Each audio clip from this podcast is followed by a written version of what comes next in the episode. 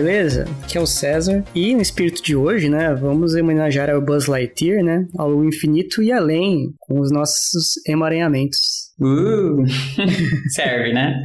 É, dá pro gasto. Dá pro gasto. Oi, pessoal. Como diria o Capitão Kirk, beam me up, Scotty. Ah, vocês sabem, eu tenho uma anedota então pra essa introdução, que eu tive uma festa de Halloween esse fim de semana, né? E aí do que eu fui vestido? Ah, eu vi essa fotinha, você não sabia que você tá... É, então. E Você aí eu fui de de- Capitão Kirk. Que legal! Detalhe. Eu nunca assisti é, Star Trek. Então. Você tava fazendo o comprei- sinal dos vulcanos com... Exatamente, me zoaram super, tá ligado? Porque eu nunca assisti Star Trek. E aí, enfim, as pessoas vinham pra, pra mim fazer as referências e eu ficava muito. É. Que- Quer uma cerveja? É, o Darth Vader, né? É, Darth Vader, né? Muito bom, muito bom, viu? Sou Jedi aqui. Mas não é isso, bom, essa não é a frase. Eu tenho. Olá, galera, aqui é o Rodrigo Benevides, tudo bom? Eu tenho, na verdade, uma piadinha, gente. É uma piadinha muito boa. Acho Ah, que vale ser ouvida. A piada sempre gosta. Então é assim, ó. Três pessoas estavam perdidas no mato, andando lá. De repente eles chegam num lago e desse lago sai um espírito mágico que fala: "Oh, este lago é mágico. Você você pode pular nele pensando e falando um lugar e aí você é teletransportado para este lugar." Aí vai lá o primeiro, fala, sai correndo e grita: "Copacabana!" Puf, e desaparece. Aí o segundo sai correndo e grita: Paris! E desaparece. Aí o terceiro sai correndo, tropeça e grita merda. E para no Brasil, né? E vai no Brasil. Vai pra Brasília. Ai. Gente, que hard. Gostei desse, desse complemento da Debs. Desculpa, até peguei, um, peguei o seu momento, mas tipo, não teve como. gente, Gostei, a gostei. pi- A, piada decaiu brutalmente pra um estado de depressão aqui. Nossa, é, pode crer. Real Ai, life. Real life. Bom, então é isso, gente. Acho que já deu pra entender que a gente vai falar desse tema muito polêmico do teletransporte. A gente vai então ir desde os, das coisas mais cultura pop mesmo, assim, falar um pouco mais do mainstream, assim, do que a gente pensa de teletransporte, até entrar um pouco em ciência e conversar um, umas, uns experimentos aí. Então é isso, bora quebrar essa simetria em um. 3, 2, 1.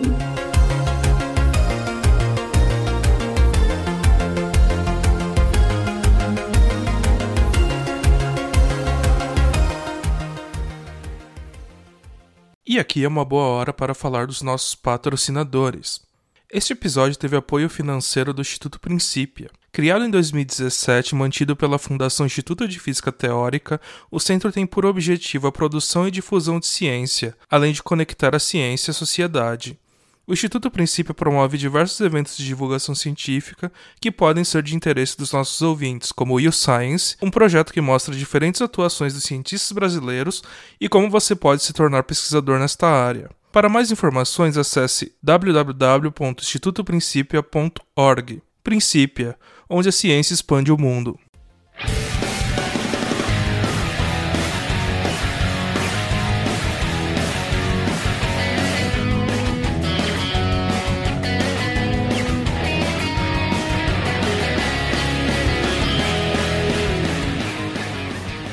Aliás, eu tava tentando lembrar qual que é a frase em português, porque isso beam me up é em inglês, né? Eu acho que é fixa as, fixa as coordenadas, né? Uma coisa assim. Ah, eu não sei. É, perguntou pra uma pessoa. não sou uma boa pessoa pra responder isso, não. Nossa, eu adorava a série clássica, é muito engraçado. É, eu, então, eu assisti uns que- episódios, Eu tenho na que verdade. ver, fim de eu tenho que ser sincero, eu nunca vi. A, a- série clássica é muito legal, cara, que é muito low budget, sabe? Tipo, é umas fantasias, assim, o cenário, assim, parece que foi feito com caixa de papelão, sabe? Parece que foi feito num, Não, então, num e sabe- trabalho de escola. E sabe que eu tava lendo que até esse negócio do teletransporte lá do Star Trek, é, eles fizeram justamente para economizar dinheiro, porque aí eles conseguiam fazer. Eles, precis, eles não precisavam montar uma nave quando eles estivessem caindo, pousando nos lugares, entendeu? Era muito mais fácil. Eles só montam um cenário, né? Você não precisa de nenhum tipo de miniatura, de nave, de nada assim, né? Então eles vieram com essa ideia principalmente para economizar dinheiro mesmo.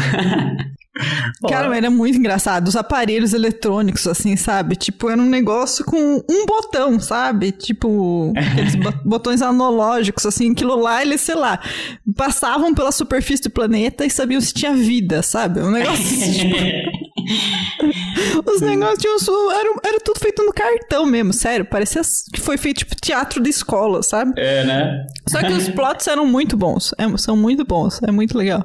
O... Mas fizeram uma nova também, né? Tem Eu várias. tem várias, né? Acho que tem Tem várias. a pelo Deep. Space Nine, tem a nova é, New que eu- Generation. O que eu lembro era um, era um filme que fizeram relativamente. É, tem É, os tem, filmes, tem é. também, né? Tem filme, tem, tem a série. E era, e era legalzinha mesmo, né? Eu assisti uns episódios esse fim de semana, depois, né? Tomei vergonha na cara, falei, tá bom. Já usei a fantasia, preciso pelo menos saber o mínimo, né? Uhum. E é legalzinha mesmo, era tão assim, clássico, parece, assim, é tipo, é, né? É tão uma coisa clássica, assim, o mais Hollywood que você consegue pensar, assim, né? E é legal, legal. Ah, beleza, então. Mas. Ah, e aí, gente? Se vocês pudessem se teletransportar, pra onde vocês iam? Nossa, boa pergunta, hein? Se eu pudesse me teletransportar. Aí é a questão, né? Você se teletransportaria no espaço só, né? Se pudesse fazer uma viagem no tempo. No tempo. Ô, Você, É, você né? foi uma É coordenada a além aí, né? pensar, né? É, né? Só que aí viola causalidade e tal. Então, É, mas, mas é verdade, né? Você- bom. qual- bem, qual mas é aí já a- vem o primeiro conceito. O teletransporte, bem, na verdade, tempo e espaço estão sempre conectados, correto? Mas, É, então, né? Mas nós estamos pensando é, na uma ligação, assim, tipo, que é instantânea, né? Entre dois pontos do espaço, no teletransporte. É, eu acho que essa é a ideia, né? Mais, mais cultura pop, assim mesmo, né? É justamente isso. É o, essa conexão espaço. É, é- é algo que envolve só o espaço, no fim das contas, né? Que, se- que é totalmente instantâneo, né? Sumiu aqui apareceu lá, né? Não, não tem nenhum espaço de transmissão exatamente de informação, nem nada, né? Não tem nenhum tempo pra isso, né? Mas não implicaria necessariamente uma. Bem, viagem instantânea não sei, mas mais rápido que a luz a gente imagina que o tempo volta, né? Então, é assim, se for desse, desse modelo, assim, né, de, dos filmes, assim, é, realmente tem esse problema sério da causalidade, né? Que em algum momento, pra você, se for transportar numa, numa distância muito longa, você, assim, enfim, você começa em algum a- momento a- a, assim, a é. vencer a velocidade É, da luz, né? assintoticamente, né? tendendo ao infinito, a, a princípio o tempo tenderia a voltar cada vez mais rápido. E... Mas não é essa a ideia que está envolvida, né? No, teletransporte, normalmente você está no lugar, aparece em outro lugar, na mesma coordenada de tempo. É, é porque. É, porque é isso, né? Não- é, é cultura pop, a gente tá falando só, né? Então é bem simplificado, mas, mas é. Você desconsidera totalmente o papel do tempo aí, né? Então, nunca. O, o, o conceito de simultaneidade é assumido, é meio isso, assim, né? Se Uhum. assume que, que você parou de gravar num lugar A, começou a gravar no lugar B, e esses lugares estão, né, sincronizados aí, né? A coisa Uhum. acontece simultaneamente. E a gente sabe, né, da- de relatividade, que isso já não é bem assim, né? Não Bom, é. é, é, eu E- vou. Então a gente vai ter que discutir aqui que. do o que vocês estão falando tá me parecendo muito aquela coisa do emaranhado, sabe? De quando um, um estado colapsa de um lado e colapsa do outro. Eu quero então entender melhor como que é teletransporte. Porque pra mim, sei lá, tipo, faz sentido que tenha uma demora em, em você transportar um estado pro. De um, Uhum. de um lado pro outro, assim, não sei. Lá no Star Trek tem uma demorazinha, assim, fica meio piscando, assim, a pessoa até ela aparecer, sabe? Então tem um delay ali. É que no caso deles, eles têm. ele- Eles, o que eles falam é que eles desmontam os átomos e montam de novo. É meio isso, né? Uhum. Cara, eu acho que tem um episódio que dá um pau no teletransporte. Ah, Que o cara, tipo, a máquina quebra no meio do, te- do, do teletransporte e a pessoa, tipo, a informação dela fica perdida, entendeu? Nossa. Eu acho que era isso o episódio. Faz, faz 84 anos que eu assisti. Então, eu acho que tem algum, algum episódio assim.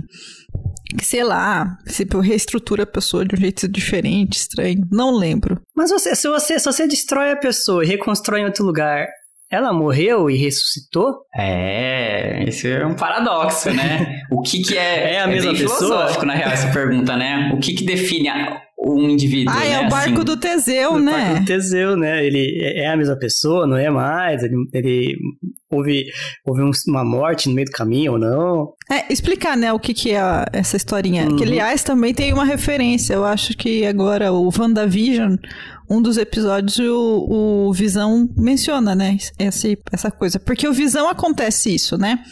Spoiler alert. Se você ainda não viu os seus últimos episódios de WandaVision.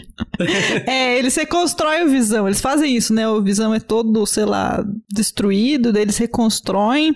Então, em algum momento você vê que tem dois visões. Um é um, meio que uma recriação da Wanda e um que a indústria lá reco- reconstruiu. Eu acho que era isso, faz um tempo que eu já vi. E daí o Visão, ele mesmo, assim, ele começa a discutir com ele mesmo, porque estavam brigando, mas em algum momento ele, ele mostra aí, ele fala isso pro cara e falou: se, se você é eu mesmo, então o bem tá aí dentro de você. Aí você não lembro direito o que acontece. WandaVision é um mem- imemorável, desculpa, não foi.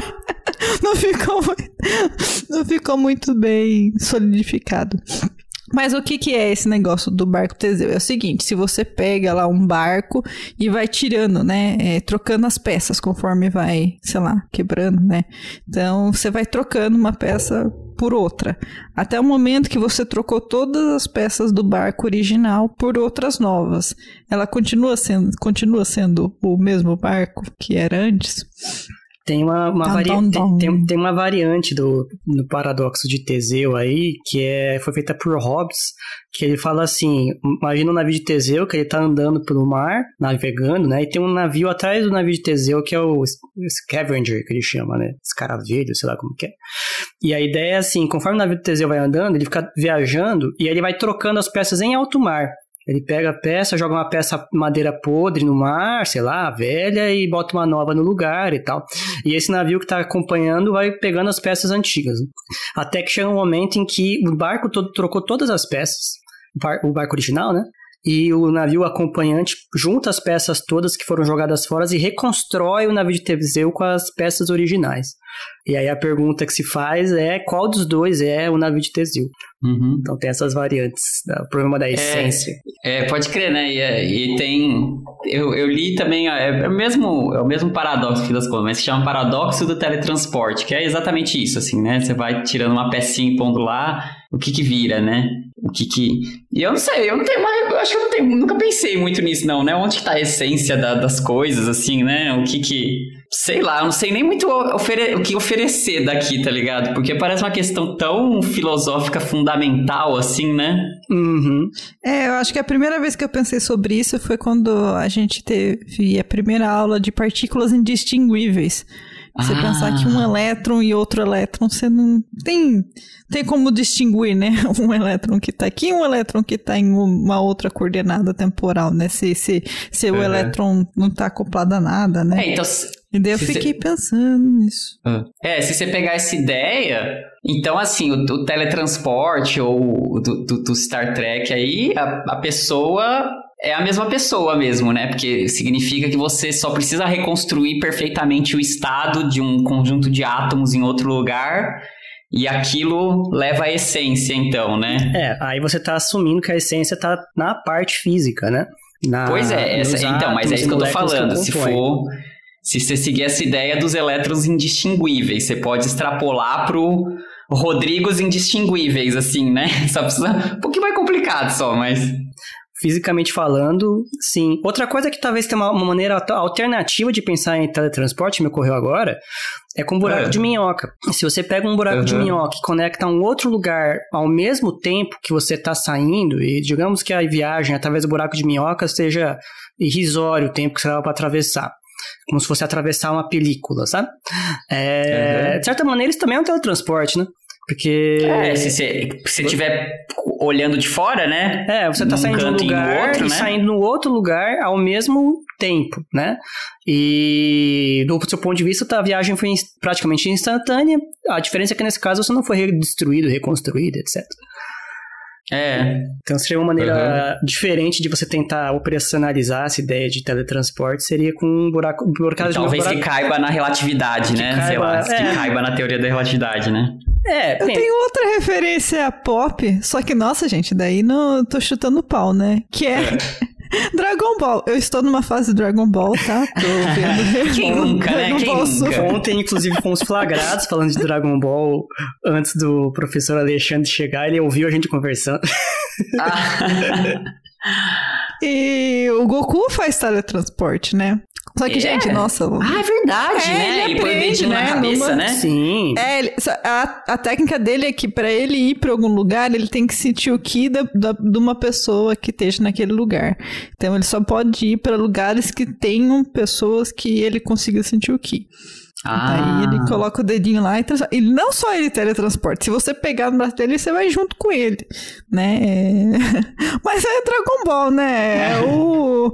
Ele tem o plot armor, né, cara? É o Goku. Mas o, o que ele se propaga a velocidade da luz, Cara, ele tem que Pô, é sentir uma o Ki. pergunta, Se né? a, a pessoa tá lá, aí ele sente o Ki, mas esse Ki não foi emitido naquela hora, foi emitido tempos atrás. É verdade, né? Então ele vai se teletransportar sempre pro lugar errado, né? Porque É, ou pro lugar que a pessoa estava, né? A, sabe-se lá quanto tempo. né? Assim, outra coisa é, a princípio não, não tem um impeditivo físico, assim, tem prático, né? De você pegar toda a pessoa, des- desconstruir, sei lá, destruir ela, pegar toda a informação dela, codificar em fótons, mandar esses fótons é, pelo espaço, e aí com a informação dos fótons reconstruir a pessoa. Só que aí não é mais ao mesmo tempo, né? Você tá com um limite de. com um limite só da luz. Uhum. Viajando aqui, né? Mas é. É. E o Ah. próprio e o o próprio universo, assim, não é estático, né? Então, mesmo assim, você, tipo, vai se teletransportar daqui pra outro planeta, assim, né? Mas aí, se você considerar esse tempo que demorou pra viajar a luz, o lugar que estava, entra naquele nossa, aquela coisa que a gente falou, né? Da- das, acaba sendo quatro coordenadas que você tem que pôr na- no jogo, né? Porque como o tempo já passou, né? O espaço não é onde você quer chegar mais, né? A coisa já andou, né? O, o planeta já rotacionou, né? Tudo já, já mudou, né? Uhum, exato. E, enfim, então é bem bacaninha pensar nessas coisas, né? De que quando a gente tá falando em teletransporte, de certa maneira, a gente, é, a gente tá meio que violando algumas dessas noções de relatividade, né? Porque a gente tá, em tese, transportando informação mais rápido que a luz, né? Mais Uhum. importante é saber se existisse teletransporte, a gente ainda ter que pagar a franquia de bagagem. Ah, com certeza. opa! Você acha? Com certeza, minha Ia amiga. ter um monte de taxa ainda de teletransportação e você ia perder a sua bagagem no teletransporte, ele ia parar em Alpha Centauri. Overbook. É. Overbook, gente. Como é que minha bagagem foi parar em Alpha Centauri? Eu tava vindo pro, pro Japão lá, desculpa, que houve um pequeno erro nas coordenadas.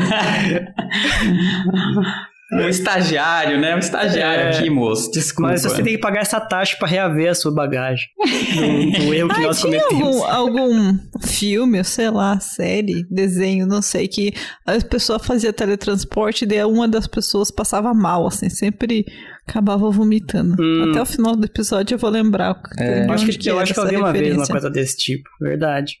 A outra coisa que tem bastante que eu lembrei que eu tô, eu tô assistindo o Rick and Morty, né? E o Rick and Morty super tem a arminha lá dos portais, né? Essa coisa dos Ah, portais também, né? que é, é tipo, né? Que nem o do- a arminha do Rick, eu acho que é basicamente construir um buraco de minhoca ali, né? É o atirar e um buraco de minhoca ali. Então vai, gente, a gente falou, falou, falou, mas vocês não me contaram pra onde vocês queriam ir. Vamos imaginar aí, neste momento, vai, qual- qualquer lugar aí, vou me teletransportar. Hum, nossa. Não vai gritar merda, hein? É, então. Cara, eu posso falar a verdade? É, eu gostaria, né, com segurança, de estar na órbita da Terra e ver a Terra do espaço. Fi- Ficar uma meia horinha lá vendo e depois eu voltava. Assim, claro, né? Eu imagino que eu não tô no meio do espaço, né? Eu tô, sei lá, numa, numa cabine, alguma Uma coisa nave ali que. estação espacial. É, que eu não vou morrer, nem vaporizar o meu sangue, sei lá. É, seria por aí. Eu tenho esse grande sonho de ver o, o a Terra do Espaço. E eu acho que quando eu for velho, viagens para a órbita da Terra já vão ser comparáveis ao que será hoje viajar para o Japão. Assim. É caro, mas é viável. Conforme for se popularizando o turismo espacial. Uhum. Será? Graças a Elon Talvez, Musk, né? Como é que é? É. Elon Musk, né, criando... É, é um, é um sonho. Eu acho, eu acho que vai ser, vai ser possível. Talvez tenha hotéis no espaço, assim, pra você ficar, sei lá, cada dia diária é 50 mil dólares, não sei. Mas você fica lá e depois desce. Eu, eu pelo menos um dia eu Eu me ver. senti uma pessoa muito mais simples agora. Ah, o que, que você queria ir pra Se eu onde? pudesse ir Debs? pra algum, pra algum lugar, eu ia dar uma de Ciro Gomes e ia pra Paris, cara. Ah, Mas se bem que tá frio agora, eu acho que eu então eu iria pra uma praia. Mas você já qualquer teve em. Paris, né, Debs? Sim, já estive. Não assinou Morei Paris? lá, né? É, nossa, faz tempo, né? Nossa, faz muito tempo, né? Que voltei de lá. A Debs, ela é toda Mas agora eu lembrei que tá, também. lembrei que tá frio, então acho que eu, eu iria eu iria pra algum lugar, acho que com praia. Só isso, só. Só isso que era da vida. Não, não quero mais Gente, nada. eu vou talvez o mais depressivo. Neste momento, acho que eu queria me teletransportar pra Campinas. Que eu tô. Nossa! Nossa! saudade É Por isso do que mozão, proíbem o gente. teletransporte, entendeu? Você investe. Não, mas aí, Rodrigo, é melhor você teletransportar o mozão pra perto de você. Opa, muito melhor. É, Cara, melhor, César né? é visionário, cara. é. César é visionário. Mas você sabe que por isso que não existe teletransporte. Porque imagina investir um tanto pra uma pessoa vir lá da, sua, da Suíça pra Campinas, cara. Tipo, que mau, mau uso de recurso. Não, então pode crer. Então eu vou pegar ele e vou, pe- vou me teletransportar e vamos nós dois pra, sei lá, pras Maldivas, vai, pra uma praia bem paradisíaca, longe, um lugar que eu nunca vou na vida. Pode ser. Aí sim. ser. Aí, É. aí fica melhor. Mas vocês sabem que eu tava pesquisando pro, pro episódio, aí eu fui meio tipo, ah, historiazinha, assim e tal, de onde que surge, né? E eu não consegui achar muito bem, assim, de onde que surgiu essas primeiras ideias de teletransporte, né? Popularizou um pouco mais lá pra década de 50, mais ou menos, com uns livros de ficção científica, né? Mas já tinha coisas antes em vários lugares. E, por exemplo, eu achei uma referência super X aqui de um jornal é, de onde que é mesmo? Cadê? É de um jornal estadunidense, mas na verdade o jornal está falando de uma reportagem do jornal da Índia. E aí o jornal é de 1878 aqui. Aí o texto é muito engraçado, porque acho que deve ter sido fake news da época, assim, né, gente? Porque esse, esse jornal diz que, que descobriu que esse jornal indiano é, conheceu um cientista da Índia que tinha feito realmente um teletransporte. Eles chamam com essas palavras mesmo, né? Teletransporte, tá? um aparato pelo qual os, as pessoas podem ser reduzidas a, a átomos e transmitidas através de fios e reproduzidas em um outro lugar. Isso já na- na- no século XIX, o pessoal falando assim, cara, muito legal, né? Caramba! Então, e aí. A internet das coisas, literalmente, né? Pô, Como é que é? internet das coisas de, de uma maneira bem literal. É, pode crer, né? Pode crer, literalmente. Te mandar pela internet, né? Mandar o trabalho, professor, você manda o trabalho, mas você tem que imprimir.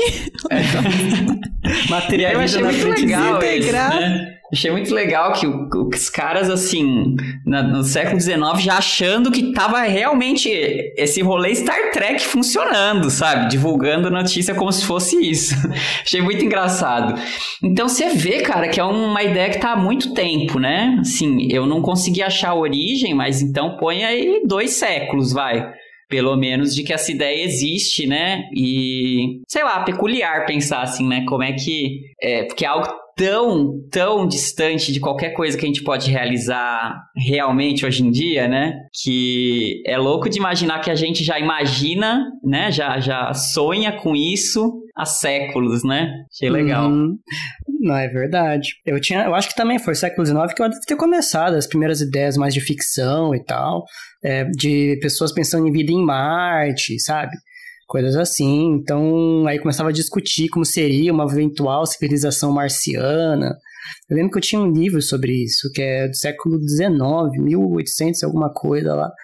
Então, acho que se começar a estudar sobre a história da ficção científica e tal, ela é mais antiga do que o século XX. Mas é interessante que a ideia é, você, eu tenho, que nem eu tenho aqui um, um, sei lá, uma banana aqui, vou teletransportar. Eu tenho que desfazer os átomos dessa banana e mandar esses átomos pelo fio para refazer a banana do outro lado, né? Tem que ser esses átomos aqui que estão nessa banana, né? Não pode, né? Bom, não sei, a gente vai ter que definir Por esse, por esse é o método que você tá teletransporte. É, É, isso pelo- daí do. Porque a princípio você poderia transmitir informação, né? O- a- a- e, co- e, sei lá, e energia, né? Pra você reconstruir exatamente daquele jeito, como os átomos e os elétrons. Ah, sim, então é isso que eu tô. É, essa essa ah, concepção acho que é um pouco mais quântica, né? Só pra. É, É, acho, que, acho que já, né, já dá pra falar um pouquinho que é, né? Assim, já acho que já entra aí, né? hum, Será que é? Tipo, será que tem uma- alguma origem não mais filosófica da essência da pessoa ser transmitida? Não sei, né? Meio. Ah, eu acho que é desde aquele negócio do, do navio do, do tesão aí, como é que é? Toda vez que vocês estavam falando, e vocês mó sérios, gente, aproveitei a piada agora, então. Vocês mó sérios, eu aqui no meu canto mó quarta série, porque toda hora eu tava entendendo, ah, não sei o que, Rodrigo, como é tesão, que você não, tesão. como é que você não aproveitou, Rodrigo? Tinha que ter aproveitado na É o hora. Cruzeiro das Loucas, né? Ai, que tava mó papo cabeça. Eu falei, ah, não, gente, deixa a coisa rolar, Nossa, né? Deixa o barco gente. navegar aí. Mas enfim, é, é isso daí, né, Debs? Assim, então, essa é a mesma pergunta, né? De, é outra forma de fazer essa pergunta, né? A diferença é que a gente já tá falando em átomos aí, né? Mas continua a mesma coisa, né? Você, substituiu o barco pelas partes, é a mesma coisa ou não, né? É, você pensa assim, ah, é Teseu, ah, deve vir dos gregos. Teseu, ah, não, o cara ali na década de 50 que pensou nisso aí, mas ele queria dar um nome chique e deu Teseu, nome pro... Ah, pro- foi? pro- É pro isso? palhaço. Não, não, tô brincando, não deve ser... Ah, Teseu é, o- é quem venceu o Minotauro na mitologia grega. Ele entrou no, no labirinto e tal. E aí, pra honrar a, zon- a- a vitória dele lá na ilha de Creta, o barco que ele foi até a ilha de Creta pra vencer o Minotauro foi conservado no porto de Atenas. E dizia-se que o barco passou tanto tempo no porto e honravam tanto Teseu que foram trocando as peças pro barco continuar. É bonito, né? E Nossa, chegou-se legal, né? e aí chegou-se o momento, aí lançou-se a pergunta filosófica, né? Se trocasse todas as peças do barco, se ainda seria o navio de Teseu ou não. Então, a origem da a origem da história é uma história assim, né, da mitologia grega e da, hum, da filosofia grega baseada na mitologia grega. então, ok, mas você não sabe que foi a gente- Disney. Entrando um pouquinho mais em. Desculpa, você vai falar alguma outra coisa, Debs? Não, só pra falar que não foi a a Disney que inventou, então. É, Não, a não, Disney, a Disney. Ela tá Da Marvel. ela tá violando direitos autorais aí dos deuses gregos e tal. Ai, lembra, na Marvel tem, tem um, um, um, um mutante que faz algo assim, né? Tem o Como que é? noturno, o né? azulzinho? É, É, o o noturno, noturno. isso. É, tem, é, ele faz teletransporte o tempo inteiro, né? Só que no, o caso dele é meio. Eu não sei direito o que, que é, mas parece que ele vira fumaça, né? Uma coisa meio assim, né? Então eu não sei se é também, ele se. Eu não sei se é a história do, no desenho mesmo, ele também é isso, sei lá, ele se divide seus átomos e se une em outro lugar, né? Eu acho que assim, Mas- do ponto de vista físico, é, essa noção de essência e tal, a física se trabalha com só com as quantidades observáveis, né? Então, a princípio seria os átomos e moléculas que formam a pessoa, o conjunto daquele estado, né, daquela configuração é a própria pessoa. Fisicamente falando. Sair dessa, dessa noção é, pode ser verdade, claro, mas, mas a gente está indo além da física. A gente está entrando numa questão mais da filosofia, etc., que é um debate válido, né? Mas fisicamente falando, é isso. É se você reconstruir a, a pessoa, mesmo estado, mesma configuração dos átomos e elétrons, etc., a princípio você tem a mesma pessoa de novo. A questão é o seguinte, né? Aí você pode. Agora me veio uma ideia mesmo louca, né? É, para você fazer isso, você teria que ter é, uma certeza absoluta da, da, do estado de cada átomo e molécula ali.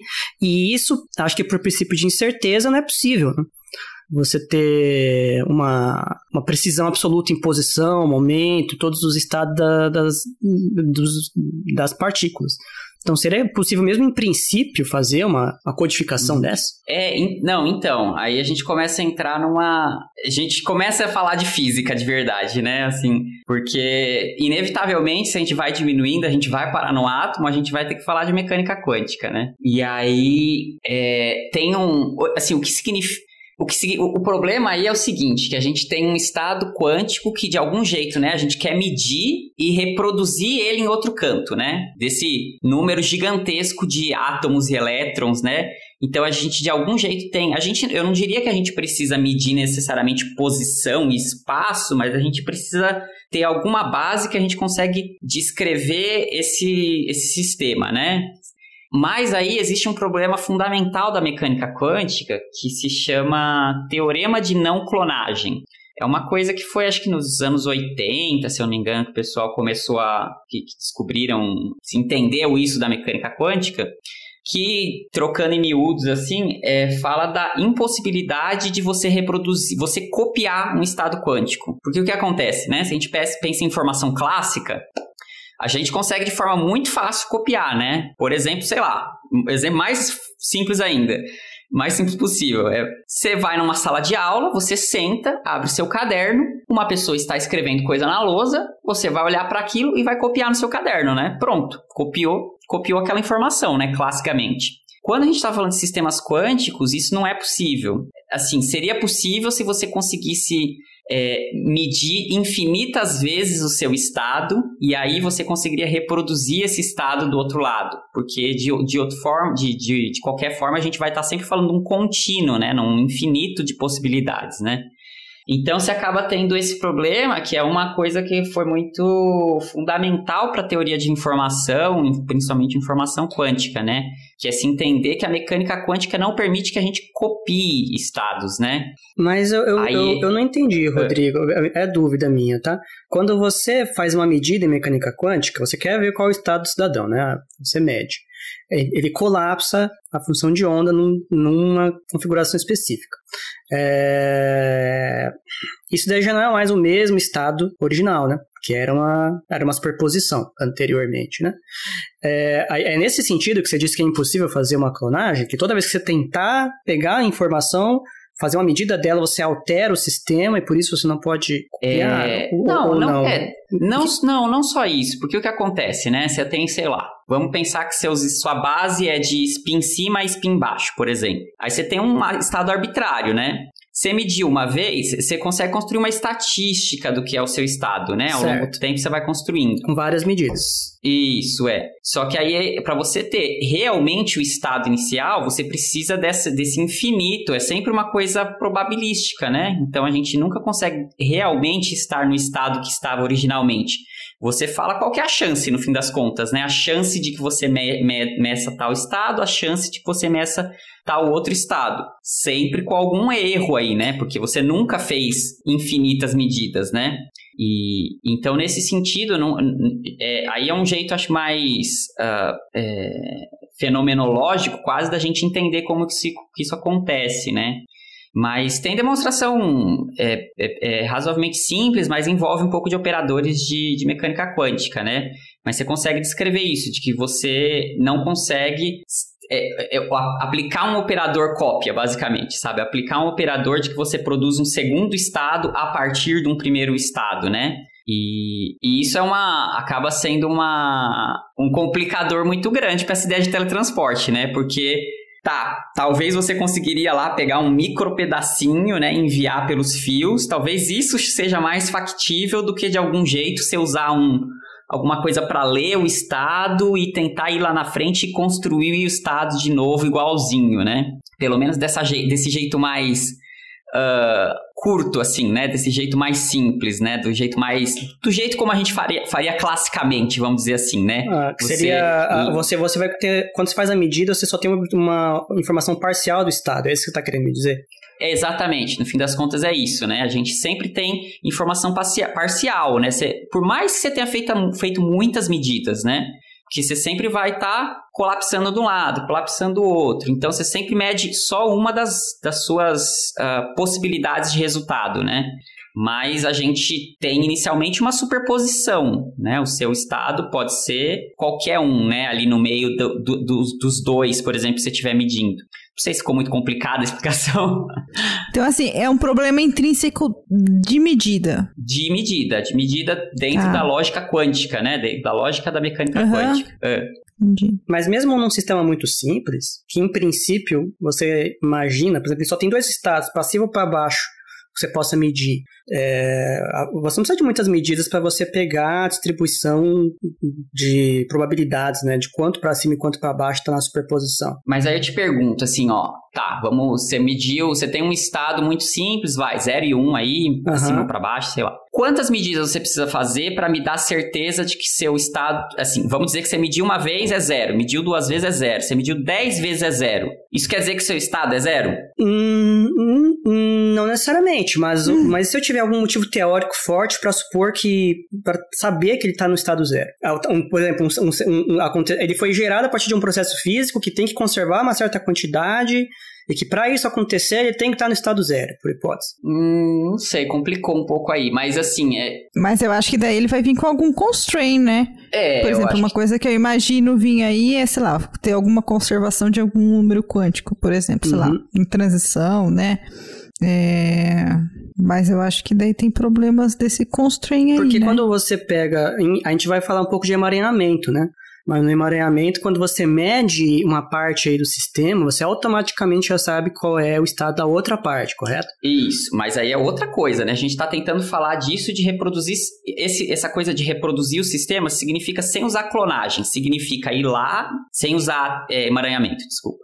Significa ir lá, fazer essa medida e aí falar, ó, a partir dessa medida eu vou construir o estado aqui do outro lado, entendeu? Que seria o jeito mais simples, mais clássico realmente da gente reproduzir informação, né? É você medir, é o que você faz quando você, você olha no na, na lousa, né? Seu olho tá medindo os tantos de fóton que tá chegando ali, tá falando ali é um A, ali é um B, ali é um C. E aí seu cérebro tá reproduzindo seu A, B e C, né? Então esse tipo de medida, esse tipo de reprodução, né, clonagem mesmo, esse não é possível dentro da mecânica quântica por causa disso, entendeu? É sempre probabilístico. Então, eu pensei, nesse caso que, que o César falou de quando você prepara um estado, que daí você já sabe para onde ele vai.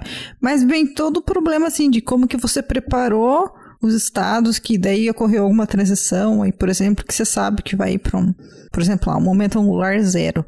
Cê- Tá, se- sempre você tem um- uma incerteza intrínseca do negócio, porque nada, se você tá você teve que medir antes os estados que levaram aquele estado que final, é, você você nunca tem resolução infinita, né? Certo. Então, E, por exemplo, o último exemplo bobinho, né? Dupla fenda. É, você está mandando elétrons para uma dupla fenda e tal. É, a princípio, né? Não tem. Você pode fazer, sei lá, algumas dezenas, milhares de medidas, mas independente disso, né? Você não tem um motivo específico a priori para achar que ele vai passar mais por uma fenda que por outra. É, estatisticamente, correto? É, nem nesse caso você estaria justificado em, em, em argumentar que é 1 sobre raiz de 2 direita, 1 sobre raiz de 2 esquerda. Não, mas aí é, o, o que é a repro- o que que é a cópia no seu, nesse, nesse caso exatamente? Você tem um estado que você construiu, mas assim, como você está copiando ele em outro lugar exatamente? Hum, Entende? Né? Assim, Hum. o, o problema tá na necessidade de copiar isso, né? é que o César acho que tá indo pensando a cabeça de operador lá, que quando a gente vai lá fazer as coisas de mecânica quântica, a gente aplica operadores. Só que a construção de operadores num laboratório não é meio chato, né? Uhum. Não, é bem, é bem curioso, na verdade, né? O, eu tô pensando em você, sei lá, se você reproduzir o mesmo, da mesma forma o procedimento de construção do Estado em outro lugar, de certa maneira você está copiando aquele, aquele Estado, né? Porque você está fazendo a mesma coisa do mesmo jeito, você tem uma expectativa teórica de que ele se comporte dessa forma. Hum, Não sei, eu acho que eu posso estar viajando, mas, mas eu entendo o argumento de que você teria que, assim, você nunca teria certeza que o estado é tal, de tal forma, porque como ele é probabilístico, você precisaria de infinitas medidas para você ter essa certeza e você não tem como saber isso é, é, sem fazer a medida, né? Você tem- pode ter uma expectativa teórica, mas você não tem uma medição, né? Acho que é por aí que você está indo, né, Rodrigo? Isso, é. Eu acho que essa é. Eu tô, eu tô tentando pensar em como explicar de outra forma, assim, também, né? Mas a minha, minha compreensão, pelo menos mais fundamental, assim, é, é nessa direção, entendeu? Que é, fim das contas, é, né? A observação colapsa. Então, colapsa num dos altos estados do sistema, né? Então, você já corrompeu a, inicia a informação do seu sistema. Nunca tem como você fazer isso de tal forma a, a reproduzir, né? A reproduzir no final, né? Você corrompeu a sua informação já, né? Uhum, você perde alguma é isso, informação né? ali. É, entende? é o problema que essa, que essa é uma coisa que acho que até chegar na mecânica quântica não se tinha pensado muito, né? Que é o como a medida influencia Aham. o experimento, né? Assim, influencia no sentido de modificar mesmo, né? A medida altera o sistema. É, exatamente. A Perfeito. medida é uma forma de alteração do sistema, né? Seja o fóton que é absorvido quando você está olhando para alguma coisa pelo seu olho, seja os seus operadores quânticos que você de algum jeito faz lá no laboratório, né?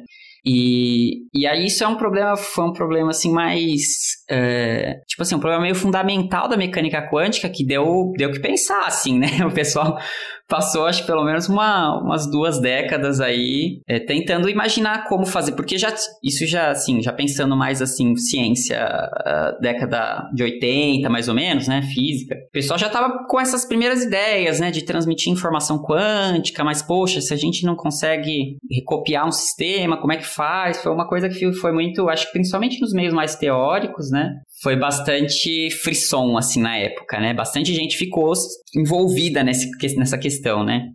E, e aí que vem o. Tem um paper muito importante, assim, um artigo muito importante no, década, no começo da década de 90, que é o primeiro que até onde eu sei, pelo menos é o primeiro uh, artigo que alguém propõe um teletransporte, mas agora dentro da ciência mesmo, né? Um teletransporte quântico. E ele, na verdade, usa esse nome justamente porque remete ao que era Star Trek, essas coisas, né? É o feedback, assim, né? Tipo, a, a, era o pessoal de, de ficção científica bebendo na ciência e depois a ciência bebendo na ficção científica, assim, tá ligado? E, e aí o que tem de diferente que esse cara usa, que a gente pode começar a falar um pouco, é justamente esse conceito, é, esse adicional que só a mecânica quântica tem também, que é o emaranhamento, né? Que, que é isso que a gente já meio deu uma pincelada, assim, né? Uma coisa que eu talvez. Just... Só um ah, comentário, isso que você falou aí da. Eu acho que deve ter relação com essa questão do termo de não clonagem. É, é, eu acho que é usado esse, esse princípio em criptografia quântica que a ideia, a ideia é assim, né? Criptografia é você emaranhar o seu, o seu sinal de maneira que só você e alguém que seja aí do seu interesse entenda, né? Aí você tem um canal que você transmite esse sinal. Então, no canal clássico, por exemplo, um sinal de rádio, alguma coisa assim, alguém pode, né, entrar ali e ficar ouvindo o que você está falando, né? De alguma maneira ele pode conseguir, sei lá, bota um espião ou pega a faixa de frequência específica, sei lá. Ele pode ouvir o que você está falando e você não vai saber que ele está ouvindo, porque tem alguém, um, um fofoqueiro ali ouvindo o que você está falando. Já numa criptografia quântica, se você tem um canal quântico de transmissão de informação, né, você está mandando estados quânticos, né, de um para o outro. Se tem alguém que vai ouvir a conversa, assim que ele ouve, o estado colapsa. E aí a pessoa já sabe que tem alguém ouvindo, né? Quem quem está recebendo o sinal ali, daqui a pouco sabe que alguém está ouvindo, que o, sinal, o estado foi alterado, né? Então a presença de um, um fofoqueiro, né, um operador fofoca, ele colapsa o, o estado uhum. e com Operador isso fofoca é ótimo. É, e, e aí com isso ele você percebe que você foi o canal foi invadido e você né fecha o canal e vai para outro então o, a, acho que a ideia de criptografia quântica de maneira muito simplificada né ela essa ela se baseia um pouco nisso que o Rodrigo estava falando de que a medida ela altera o estado e, e com isso você perde parte da, da informação original na medida. Né? Uhum. Isso, totalmente, totalmente verídico, gente. É isso aí. é verdade esse bilhete? é verdade esse bilhete. Não, é. E, e é legal, cara. Essa área tem muitas ideias que, assim, do ponto de vista teórico, são é, é, assim, razoavelmente simples, vamos dizer assim, né? Essa coisa, por exemplo, do, da criptografia quântica, é, a gente consegue explicar em poucas frases, né, mais ou menos o conceito, mas para fazer é uma dificuldade gigante, gente, é gigante as dificuldades, assim, para chegar realmente lá, né? É uma, uma área legal de ver, assim, como que a capacidade de invenção humana, assim, é, intelectual, assim, é super pra frente, assim, né? A gente consegue pensar muita coisa difícil, realmente, de fazer.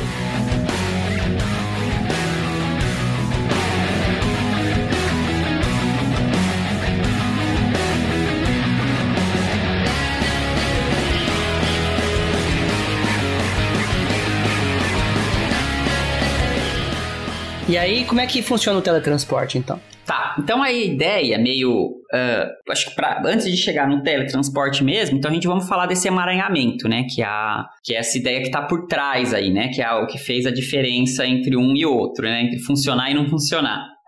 Uh, emaranhamento é uma, uma coisa que a gente só vê na mecânica quântica, né? A gente não tem nenhuma outra, é, nada clássico que seja muito próximo do que é e que é basicamente você construir um sistema uh, e considere pelo menos duas partes nesse sistema, né? Então, bolinha na, na mão direita, bolinha na mão esquerda, né? E quando você emaranha, tem diversos tipos de sistemas diferentes, mas o que acontece é que você, à medida que a gente fizer em uma das bolinhas, vai automaticamente modificar o estado da outra bolinha, né? Então, supõe assim, né? Não tem, como eu falei, não é um, não tem uma coisa clássica que a gente dá para fazer, mas imagine que você sabe que você tem que ter uma bolinha branca e uma bolinha preta nas suas mãos, né? E aí de algum jeito você pegou elas lá sem olhar, e aí, se elas estão emaranhadas, é, é, tem essa coisa do, do, do dos estados delas se conect, estarem conectados, Uh, o que vai acontecer? Se você abrir uma das mãos e ver qual é a cor dessa bolinha, você vai falar, ah, ó, ela é preta. Então, automaticamente você colapsou o estado da bolinha na, na, mão esquerda, porque você sabe que a outra tem que ser branca, né? Se uma você mediu é preta, a outra vai ter que ser branca, né? Aqui nesse caso não tem o emaranhamento, né? Tinham só duas bolinhas de cores diferentes, realmente de cores diferentes, né? Nunca foi, nunca foi uma superposição, né? Mas na mecânica quântica a gente consegue fazer isso, consegue fazer isso com átomos, consegue fazer isso com estados de elétrons, estados de luz, estados acústicos, né? A gente consegue construir eles conectados de tal forma de que uma medida em uma dos, um dos lados automaticamente altera o sistema do outro, o estado do outro lado, né? E aqui tem uma coisa que é interessante, assim, né? Que é um. Vamos por hora só ficar na provocação, né? Mas perceba que eu falei automaticamente altera, né? Instantaneamente, vamos usar assim, né? Instantaneamente altera o estado do outro, do outro lado, né? Então você pensa que tem uma coisa de causalidade aí que não está muito bem resolvida, né? Porque como assim, né? Se essas bolinhas estão super distantes e, e, e, eu, eu medi num lado, alterou no outro, mas e a velocidade da luz aí no meio, né? Como é que essa informação te se transmite de um lado para o outro, né? E esse foi, essa é uma outra, um outro paradoxo que super, é, que, que na verdade até hoje acho que a discussão ainda é um pouco quente, assim, né? Que tem a ver com isso, de mecânica quântica é causal, né? Ela tá dentro das leis da relatividade mesmo. Eu acho que o consenso hoje em dia é que tá, né? Acho que esse é o consenso mais geral. Tá, tá dentro. Tem algumas. Só que esse instantâneo que eu falei, no fim das contas, não é bem assim, sabe? É, eu acho que essa é a percepção que a gente tem hoje. Mas mas enfim, então esse é, essa é a ideia fundamental do emaranhamento, né? Então, é, se você me permite, Rodrigo, é, é importante para a gente relembrar um pouquinho o episódio que a gente fez de mecânica quântica faz muito tempo, acho que foi lá na primeira temporada do Physicast, né?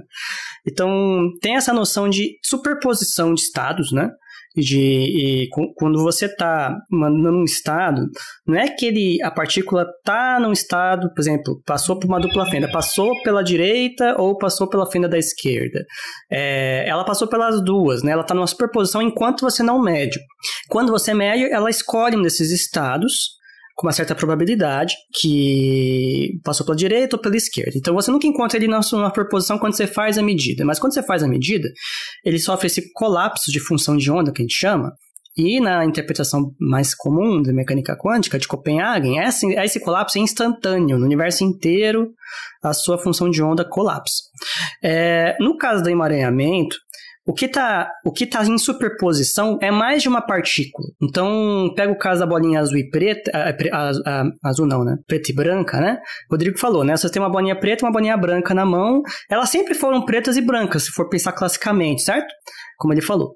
Só que no estado emaranhado, é, você está pegando assim, que as duas partículas estão em superposição. Então, é, não é que uma é preta e a outra é branca. É, eles estão num estado em que tem uma preta e uma branca, e um outro estado em que uma é branca e a outra é preta, e ambos os estados estão em superposição, né? Ambas, ambas as possibilidades estão em superposição.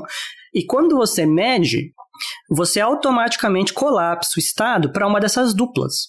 Então, ao invés de você fazer um, um, colapso de uma partícula só, não é o estado emaranhado, você está fazendo um colapso de um conjunto de partículas é, das várias possibilidades que tem, né? Então, uma das possibilidades é uma ser preta e outra branca, a outra é outra ser branca e outra, e, e outra preta, por hipótese. Então, quando você faz a medida de uma, não é que ela estava já naquele estado antes, né? Como no caso clássico, né? Ela estava superposta, você não sabia qual estava. Enquanto quando você mede uma é branca, você sabe automaticamente que a outra tem que ser preta, mas você não sabia isso a priori, antes da sua medida. E o interessante desses tipos de estado é que eles podem estar, as partículas que fazem parte dele, muito afastadas uma da outra. Então, quando você faz com uma partícula só, só tem aquela partícula, certo? Mas quando você está em um estado emaranhado, as partículas que fazem parte do estado emaranhado podem estar, sabe, em lados opostos da galáxia. E quando você mede uma, como ela não estava naquele estado previamente, ela estava superposta, e você mede e colapsa, a princípio, a outra colapsou do outro lado da galáxia, por hipótese, instantaneamente, pela interpretação canônica né, do, do colapso da função de onda. E isso gera esse problema que o Rodrigo falou que como é possível isso, né? Porque a gente sabe por relatividade que não pode ter com transmissão mais rápida que a velocidade da luz de informação, etc. Então, o emaranhamento, ele, ele cria essa, essa dificuldade, a gente pode depois falar por que, que não tem contradição com a relatividade, é, mas surge disso, dessa interpretação básica da mecânica quântica, quando agora o seu sistema ele pode estar espalhado, ele pode estar inclusive muito distante uma coisa da outra, é, mas assim aquelas partículas muito separadas, na verdade é o mesmo sistema e quando você mede uma, você automaticamente afeta a outra. É mais ou menos isso que eu queria dizer. Você quer fazer alguma correção no que eu falei, Rodrigo? Não, não, tá, acho que tá, tá, É isso aí mesmo, né? Acho que é... Então, esse, esse é o, um tchan, assim, né? Que começa a te dar os ingredientes, assim, pra essa ideia de teletransporte, né?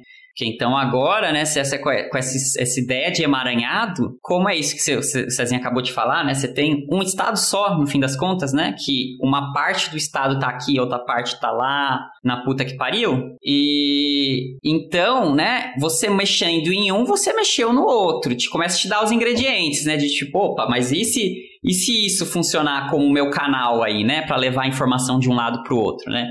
Claro que isso falando assim parece super simples, né? De, de, de pô, as, né? Vou pegar isso aí, pronto, fiz, né? Mas demorou muito tempo para grandes cabeças do mundo aí para começarem a pensar nessas ideias, né? E conectar os pontos, assim, né? E aí, esse artigo que eu comentei aí da década de 90, né, que foi o primeiro que fala teletransporte, assim, dentro da física mesmo, de um jeito, acho que real, assim, atingível, é, eles propuseram justamente usando, fazendo o que, que a gente, eles chamaram de teletransporte, usando esses uh, estados emaranhados, né? Então a ideia é seguir justamente com isso. Supõe agora que a gente tem as nossas bolinhas que de algum jeito estão emaranhados, e aí, eu tô aqui, aí eu, eu e o Cezinha fizemos as bolinhas aí, aí eu falei, ó, oh, oh, Cezinha, eu tô indo lá pra Suíça, você fica aí com, com as suas bolinhas em Naviraí, que é a cidade que o César mora, gente, eu, eu, eu, eu perguntei agora há pouco, eu não sabia é, o nome da cidade dele. Grande Naviraí. Naviraí. Enfim, então suponhas, né, que, que nós dois fizemos as duas bolinhas, eu vim com a minha bolinha para cá, o César foi com a bolinha dele para a cidade dele, e elas estão emaranhadas. Suponha que esse emaranhamento ficou aí, né, infinitamente, é, dura infinitamente aí. O que eu posso fazer então agora é falar, nossa, mas e se eu pegar então essa minha bolinha e misturar com essa bolinha ainda de outra de outro estado, de outro jeito, que não tem nada a ver com o nosso sistema inicial. Me embaralho as duas na minha caixa aqui, né? Põe a minha bolinha dentro de uma caixa, não vi a cor. Eu ainda não vi a cor, não sei qual é a cor da, da minha bolinha. Você não pode ver, porque se você fizer isso, ver. você quebra a, o estado né, original. Exatamente. Então eu peguei essa minha bolinha que estava dentro de uma caixa, joguei uma outra bolinha, e essa bolinha aqui, na verdade, eu posso saber se eu quiser, né? Eu posso olhar e falar, oh, uma bolinha vermelha agora. Joguei na minha caixa, misturei e peguei a minha e peguei uma bolinha e olhei ela agora, né? Após eu, então a, medi, a minha medida agora é nas duas bolinhas uh, ao mesmo tempo, na verdade, né? Eu tenho que eh, pegar esse meu estado que eu quero mandar para o César, misturar com o meu estado e medir. O que aconteceu? Esse seu estadão final, ele, ele tinha uma parte que era o emaranhado, uma parte que era a minha bolinha daqui. Quando eu medi, eu colapso tudo ao mesmo tempo agora, né? Eu colapso esse, essa minha bolinha que estava aqui, a bolinha que eu trouxe de, de lá do Brasil. E, e, então eu modifico ao mesmo tempo esse estado inteiro. O que, e aí tem um truquezinho dentro da mecânica quântica que é o que a gente consegue ver é que quando a gente realiza essa medida dos dois ao mesmo tempo, a cor da bolinha que estava aqui originalmente da minha mão passa para a bolinha que está lá na mão do César. O estado, né, o, o jeito que o seu estado se colapsa é de tal forma a levar esse, esse, esse estado que estava na minha mão para a mão do César é bem, bem doideira, se você for pensar, né? E é quase, eu diria que é quase um acaso, assim, da mecânica quântica, sabe? Assim, é uma coisa que você vai lá, faz as continhas e você fala, poxa, olha, não é que vira, vai lá pro César a bolinha, né? Não, mas agora eu tô, agora eu tô confuso. O, o, vamos lá. Você, a gente tinha cada um a sua bola, você levou uma, levou outra, nenhum dos dois sabe a cor delas, elas não têm uma cor definida a priori, porque elas estão em superposição. Aí você mistura um estado, uma bolinha num estado bem definido, vermelho, certo? Aí você, quando você. Você vai ver as duas bolinhas que estão com você, né? A que estava em estado vermelho e a outra que você não sabe qual, qual era a cor, porque ela não tinha nem cor a priori, né? É, quando você olha, você mede o que está passando para mim, isso que eu não estou entendendo. Então, o que acontece é o seguinte, né? É que aí você. É que começa. para explicar isso usando só bolinha com cor, acaba complicando um pouco, né? tá. É que não tem analogia clássica, né? É, vai dificultando, difícil, né? né? Vai dificultando. Uh, o que acontece é, é que a gente tem que fazer uma. Se a gente considerar o sistema inicial, a gente estava falando de coisa na mão do César, coisa na mão do Rodrigo, né? Aí eu pego uma terceira mão e, e aí eu vou medir essas duas mãos ao mesmo tempo. Eu já não sei mais, né? Eu, eu vou medir as minhas duas mãos ao mesmo tempo, eu não sei mais qual que era a que veio do César, e qual que era que, eu, que veio quando eu estava junto com o César, qual que era a que eu trouxe, né, agora. Uhum, exato. Então, eu só, só vou ter o resultado das cores ali na minha mão, né? Essa medida tem um nome até bonito, assim, que é, que é um, um, uma medida de coincidência clássica, assim, é clássica não, desculpa, tradicional na, na, na física, que chama medida de Bell, né? Que tem a ver com... Bell foi um dos primeiros caras a duvidar bastante, assim, da mecânica quântica e ficar fazendo várias questões, assim, mais fundamentais, Vários né? testes, né? Vários testes, é.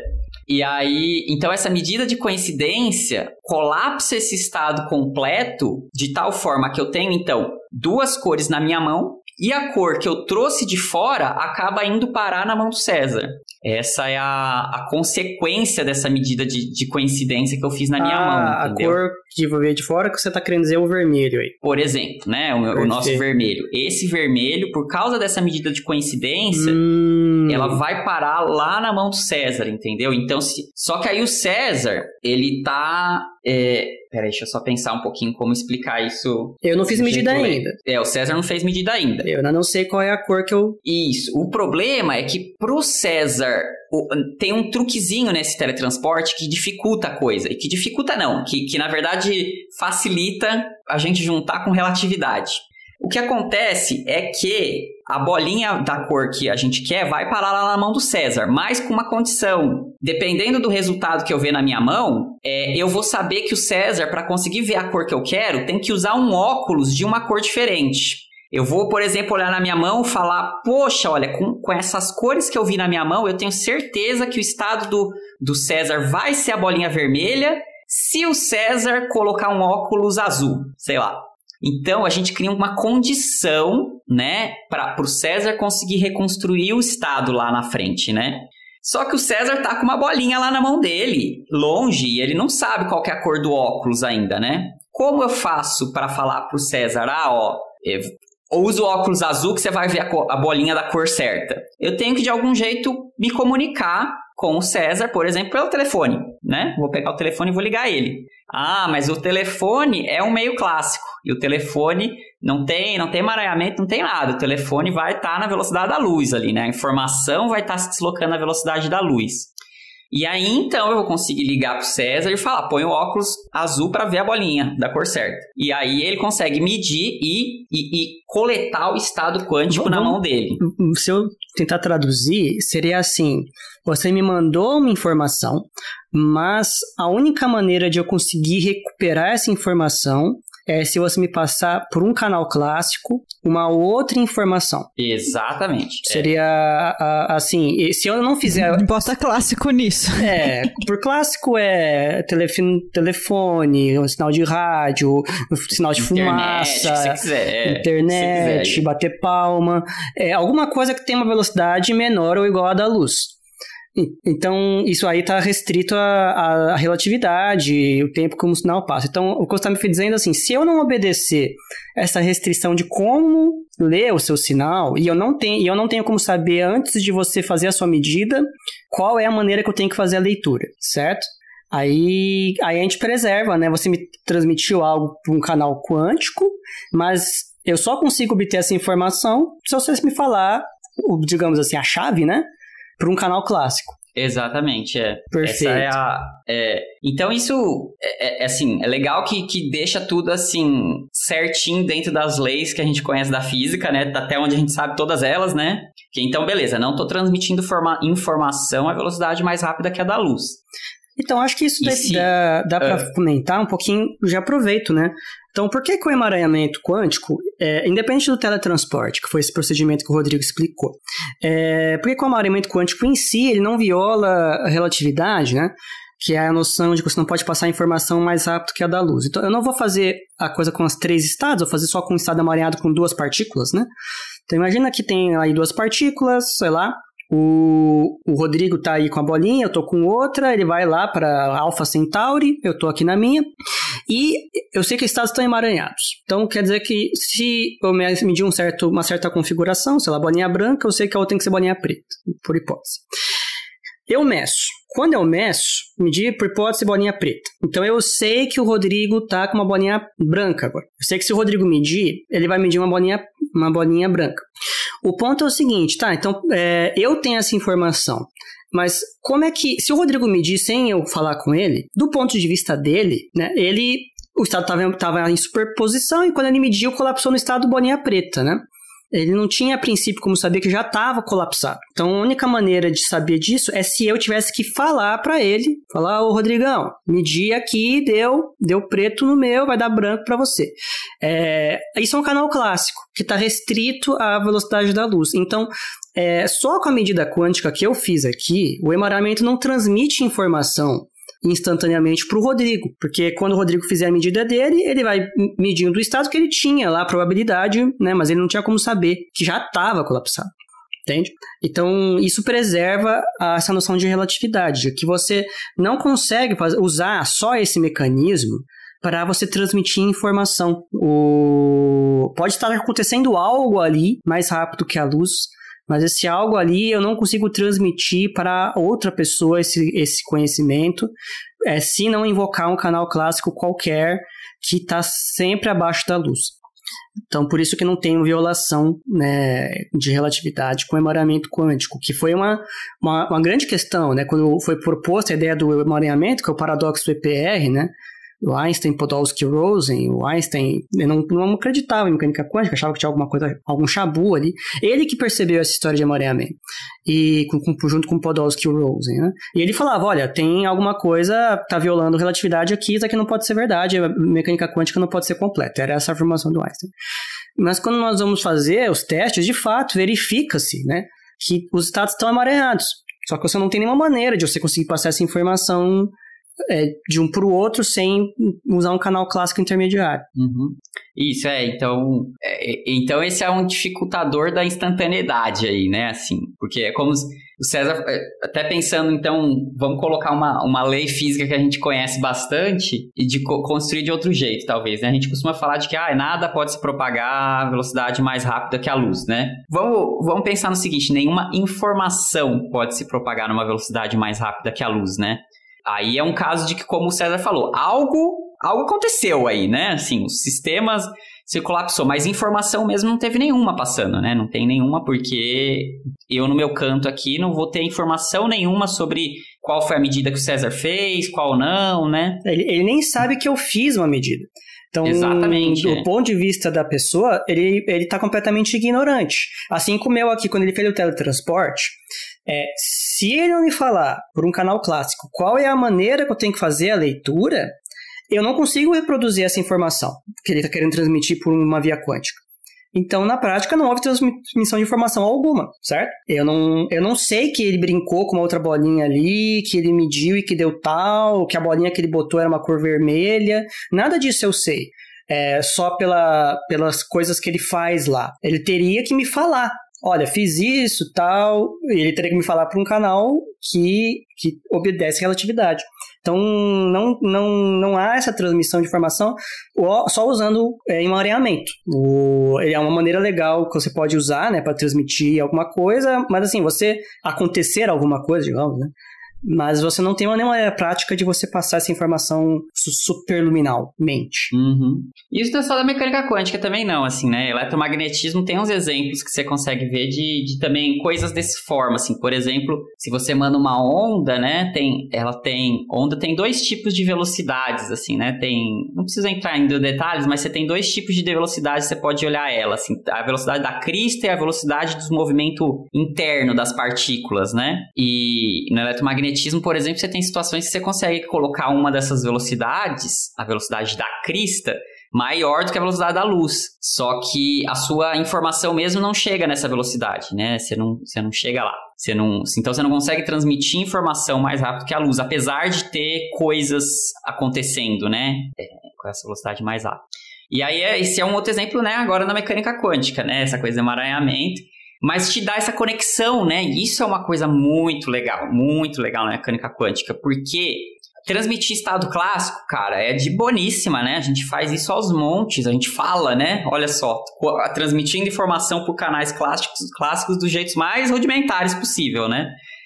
E para fazer isso com informação quântica, cara, é muito difícil, muito difícil. Sistemas quânticos são muito sensíveis, são muito sensíveis a tudo, né? Sensíveis à temperatura, né? Qualquer movimento, qualquer perturbação mínima do ambiente, ela colapsa, né? São as eternas medidas que a gente está fazendo, né? Suas interações com o meio acabam sendo medidas que você faz sobre o seu estado quântico, né? Então você montou a superposição, puta, mas agora, ó, veio uma excitação térmica aqui, um calor, papapá, interagiu, não é mais, não tá mais na sua superposição, mudou já, né?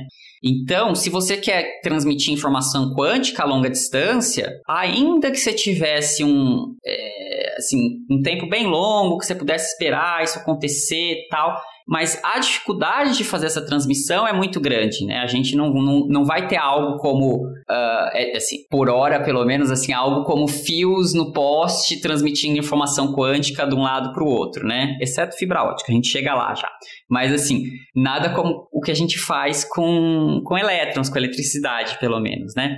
É, e você não consegue, o ponto é assim, você não consegue ter fios no poste transmitindo mais rápido que a luz essa, essa informação. O... É. E isso é uma coisa interessante, né? O, primeiro, assim, eu acho que é uma coisa também que, eu, que eu, agora que você falou, me ocorreu. É. Existe muito misticismo associado à mecânica quântica, infelizmente, muita bobagem. E uma das bobagens é, é uma das interpretações é falar assim que a tal da medida, né, é um ato de uma consciência de que, inclusive, era uma interpretação lá no começo da mecânica quântica do von Neumann, de que era uma interação de uma consciência com o mundo físico que causava o colapso, etc. Mas o que nós estamos falando por medida aqui é uma mera interação física. Então, quando o Rodrigo falou que ele botou a bola na caixinha, botei a bola na caixinha, é uma caixinha muito especial. É uma caixinha que o estado tem que estar totalmente isolado. Ele não, ele não pode ter nenhuma interação ali com vibração térmica, com, com campo magnético, com o que for. Porque se acontecer isso, esse estado vai colapsar.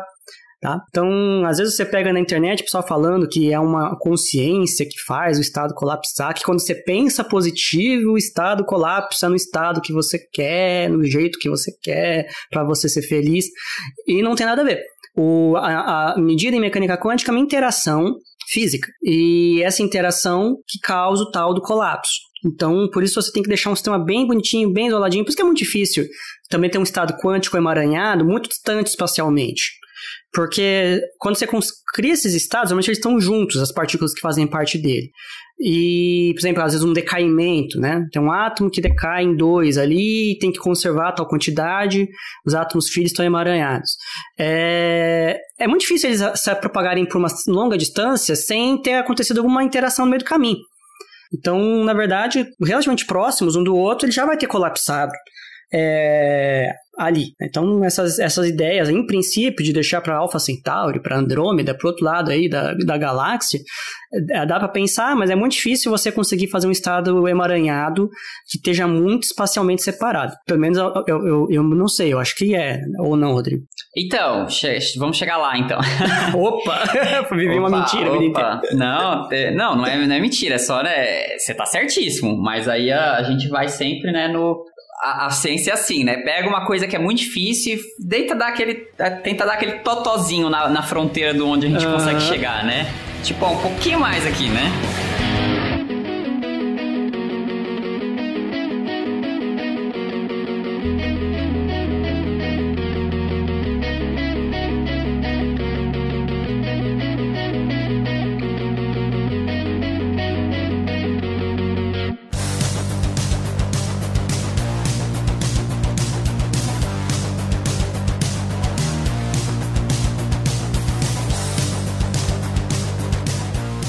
Mas então, né, a gente falou, e até, até agora a gente falou, tá tudo certo, né? É difícil fazer mareamento, é difícil transmitir, é difícil, mas existe uma coisinha que por sorte a gente consegue fazer com bastante quantidade, bem fácil, que, que é quântico, que é assim, intrinsecamente quântico, né?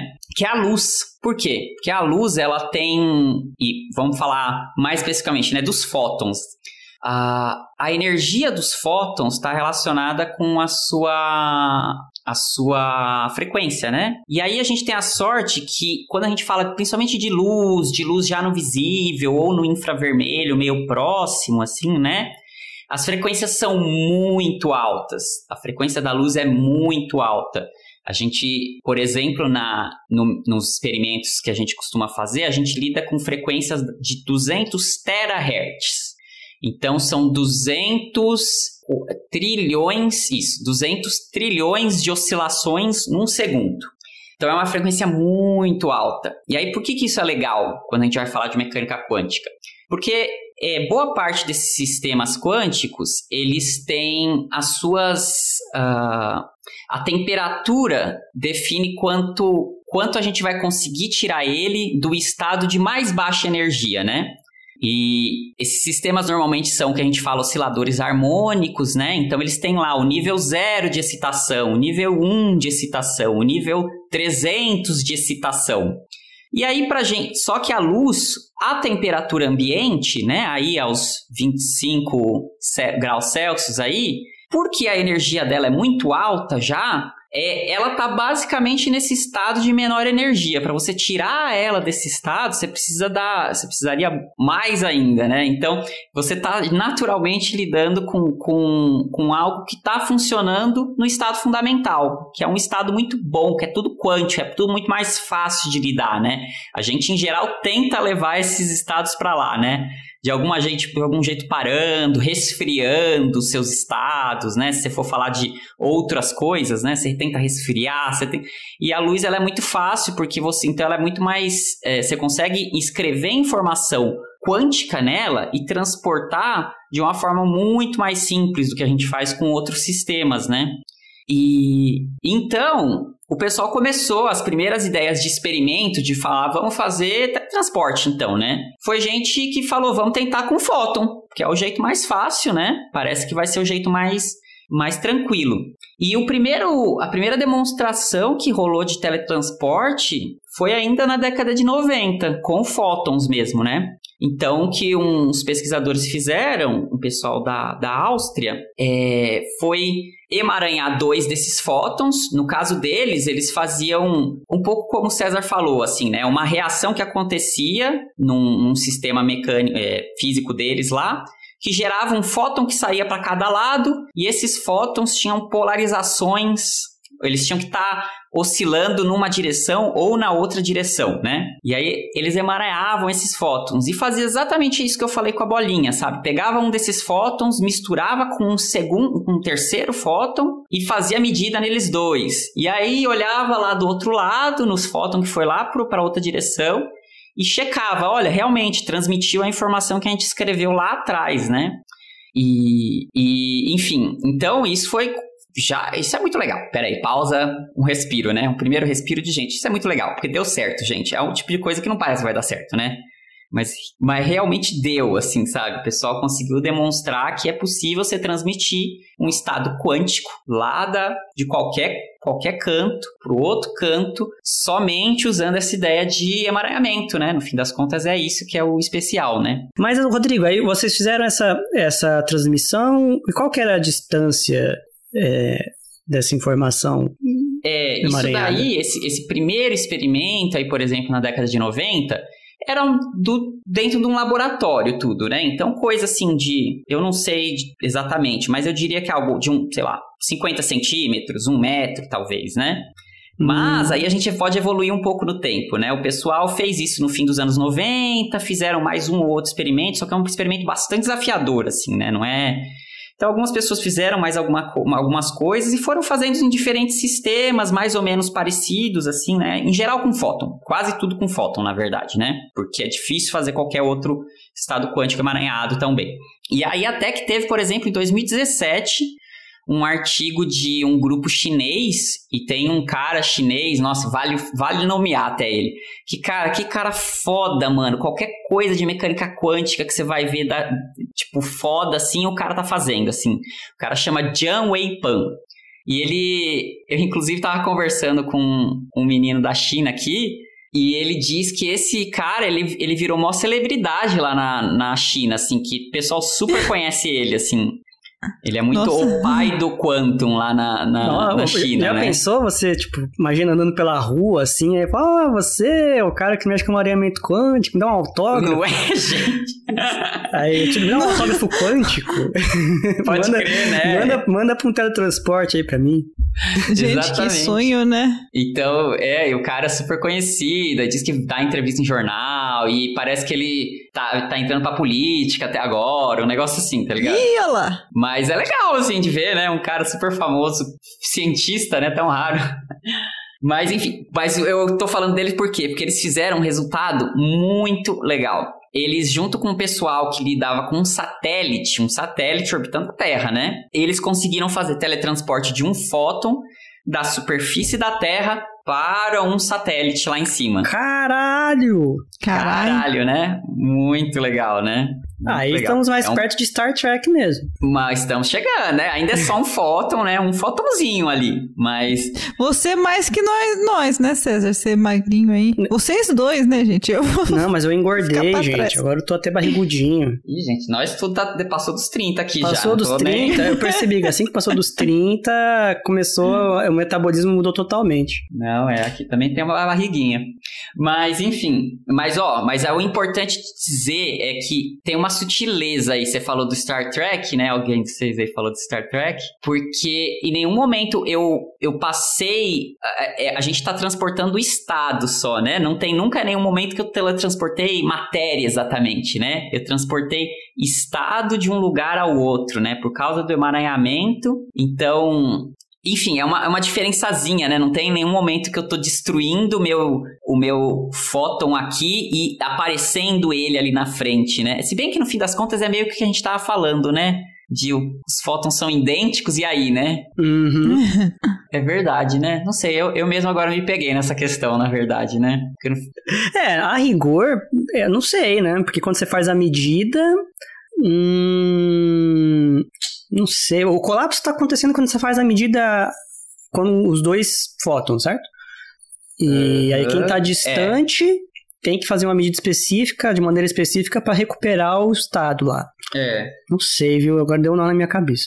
É, né? É uma questão meio. Mas enfim, mas assim, então você vê, voltando aos experimentos, então, né? O pessoal foi avançando aí, né? E fizeram esse experimento, por exemplo, que leva da, do, do da China ao espaço, né? Mas isso daí viola o, o tal do teorema de não clonagem? Não, não, não viola não, porque aí você não tá, em nenhum momento você tá reprodu... assim, você não tá querendo escrever o estado do outro lado, né? É o seu, é, é, é a mesma lógica do emaranhamento, né? Você, o seu estado é uma coisa composta, mais complexa, né? Então se você Espalhado. mede parte dele, você, o resto tem que ir para algum para algum hum, para algum outro certo, estado, né? Certo. Então né, você né? nenhum momento Albieri você... não gostou disso. O César? o Albieri. Albieri, Léo, ah. Léo. Nossa, gente, mas que é, caras, aí a gente se entregando de novo de idade. Quem você acha dos nossos ouvintes que sabe quem tá que foi passando, não vale a pena ver é de novo. É, tá? é, sério, eu tô ah, sem é? televisão aqui. É bom demais essa novela. Olha só, gente. Eu acho clone, que a melhor a novela. Clone, estamos falando do clone. Junto com Cravo e a Rosa, é, são as melhores novelas já feitas. Ah, nossa, legal. Então, legal. mas então você não tá clonando o estado, você tá usando. É, você tá usando isso de que você, você constrói. Você pode, na verdade, mais, assim, pensar em experimentos mais complicados, eu acho, usando mesmo que a mesma, meio que a mesma ideia, né? Você põe mais coisas, assim, que, que vivem num estado mais complexo, e aí você vai medindo parte deles, partes dele, né? O resto do seu estado tem que ir para alguma para algum canto, né? Tem que ir para ir colapsando em, em, partes menores, assim, né? Uhum. Então é a ideia é meio por aí. Você, você não está é. reproduzindo o estado, como no caso da clonagem, né? Você, você só mediu parte do estado e o resto do estado colapsou como consequência. E, e você não está fazendo uma reprodução, né? Você está fazendo um colapso. Exatamente. E é um pouco diferente. Você não vai pegar esse colapso e tentar reproduzir com ele um outro estado com três partículas. Né?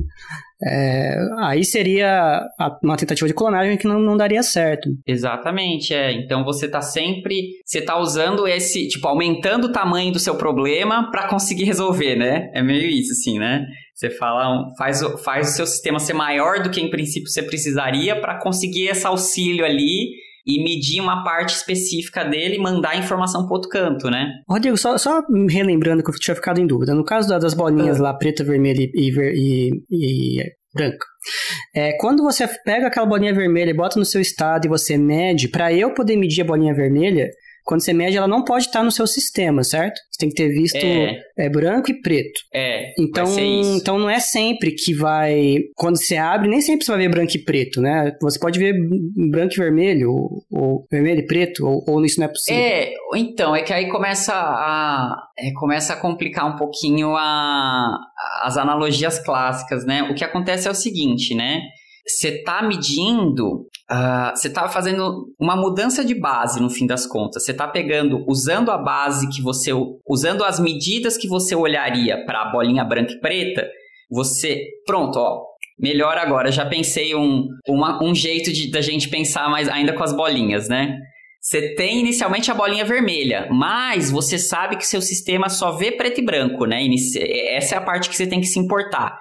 Então você tira uma foto do seu sistema, da bolinha lá vermelha, com uma foto preta e branca. Entendi. Fala, ok, Entendi. eu vou medir só olhando pro preto e o branco. Ó, eu vi que tem um branco, eu vi que tem um preto. Ah, então eu sei que lá do outro lado, pro César, e aí, dependendo dos resultados que você vê na sua mão, às vezes você vai ver uma preta e uma vermelha que vai parecer preta. Então você vê preto, preto. Aí você sabe o que que o César tem que. Ah, é. Aí, por exemplo, né, ó. Olha, eu tô, tô adorando construindo junto aqui, ó. Você viu preto e preto. Então, pro César, então você sabe que a bolinha que tá na mão do César é branca, certo? Então você fala pro César, César, para você ver o estado que eu tinha, você tem que pôr um óculos que tenha a, a, lente vermelha. Mede o seu estado com uma lente vermelha que você vai ver exatamente aqui a informação que eu queria te passar. Uhum. E aí, que, assim, que era entendeu? Cara, que analogia boa, cara. Nossa, adorei, gente. Ficou Gostei. Boa, né? Quero, quero, quero usar ela de novo. é, então, assim, na verdade, quando, na, na mudança de base é isso, né? O pessoal da, de casa, né? Quando você é, com, é como se você estivesse vendo para um outro, a outra, outro ângulo e que você destrói, né? Você não está vendo mais as mesmas informações do caso anterior, né? Então, no caso anterior, você estava vendo vermelho. Se você bota um óculos preto e branco, que só vê preto e branco, você não vai ver mais vermelho. Você vai ver as informações ou preto ou branco, né? Então, você mudou a sua base, entre aspas, né? Em que não aparece mais um estado vermelho, porque esse estado vermelho não tá não tem mais estado vermelho e, e, sei lá, azul na sua base. Você tem preto e, branco. Então o vermelho ele vai, nesse caso, né? Ele pode colapsar ou pro, pro preto ou pro branco. Para nossa analogia, parece preto, né? E, então isso é interessante. Aí quando você vai, passar para informação, você precisa de uma lente específica para você conseguir ver o seu estado original. Você tem que voltar para a base original, certo? Você tem que voltar para a base que era vermelho, você tem que voltar para uma que você consiga ver vermelho de novo, como se tirasse o óculos, você tirasse o óculos preto e branco ali. É, então, então é, é, acaba sendo o, o que, que, que é para levar para casa daqui, né? Essa coisa do emaranhamento, a gente consegue medir partes específicas e levar a informação de um lado para o outro, né? No seu emaranhamento. E dependendo de como você fizer esse conjunto de medidas, né, óculos azul, óculos vermelho, tal, você consegue resgatar o estado, entendeu? Então, essa que é, essa que é a brincadeira, assim, né? Brincar com o emaranhamento, brincar com as medidas, né? Então, você vai... É isso que, que, que tem feito a... Acho que a mecânica quântica evoluir tanto nesses últimos... Essas últimas poucas décadas, né? Porque agora a gente começou a brincar mais com sistemas quânticos, né? Antes a gente, come, a gente entendia. Começo do século XX foi meio isso. Vamos entender a entendemos, fizemos um monte de coisa, fizemos eletrônica, fizemos laser, fizemos, né? Mas só entendendo a mecânica quântica. Agora, mais dos anos 80 para cá, assim, começou a se falar, não, beleza, agora vamos brincar com a mecânica quântica, né? Vamos ver o que, que a gente faz de diferente com esses estados, vamos pôr para cá, pôr para lá. Enfim, é isso. É bem, bem legal, né? então, Rodrigo, eu soube que você publicou um paper na Nature que fala exatamente sobre teletransporte, é verdade mesmo isso? Fiquei sabendo, eu li na, nos principais revistas que transmitem informações científicas. Eu tava andando na esquina, o pessoal falando assim: você viu o paper do Rodrigo sobre teletransporte? Porque aqui. Quem dera, gente. Aqui no Brasil, os cientistas estão fazendo autógrafo. tanto sucesso quanto na China, né? Aparentemente. então, não. É, pois é, cara, fiz é, um paper na Nature Photonics, vamos ser justos, né? É uma, uma das revistas da Nature, mas é legal, tá? Pra quem não sabe, a Nature é a, talvez a principal revista científica do mundo. Então, o Rodrigo publicou numa das principais revistas científicas do mundo e eu queria que o editor, e aqui todo mundo batendo palmas pro Rodrigo. Bota umas palminhas de fundo. Obrigado.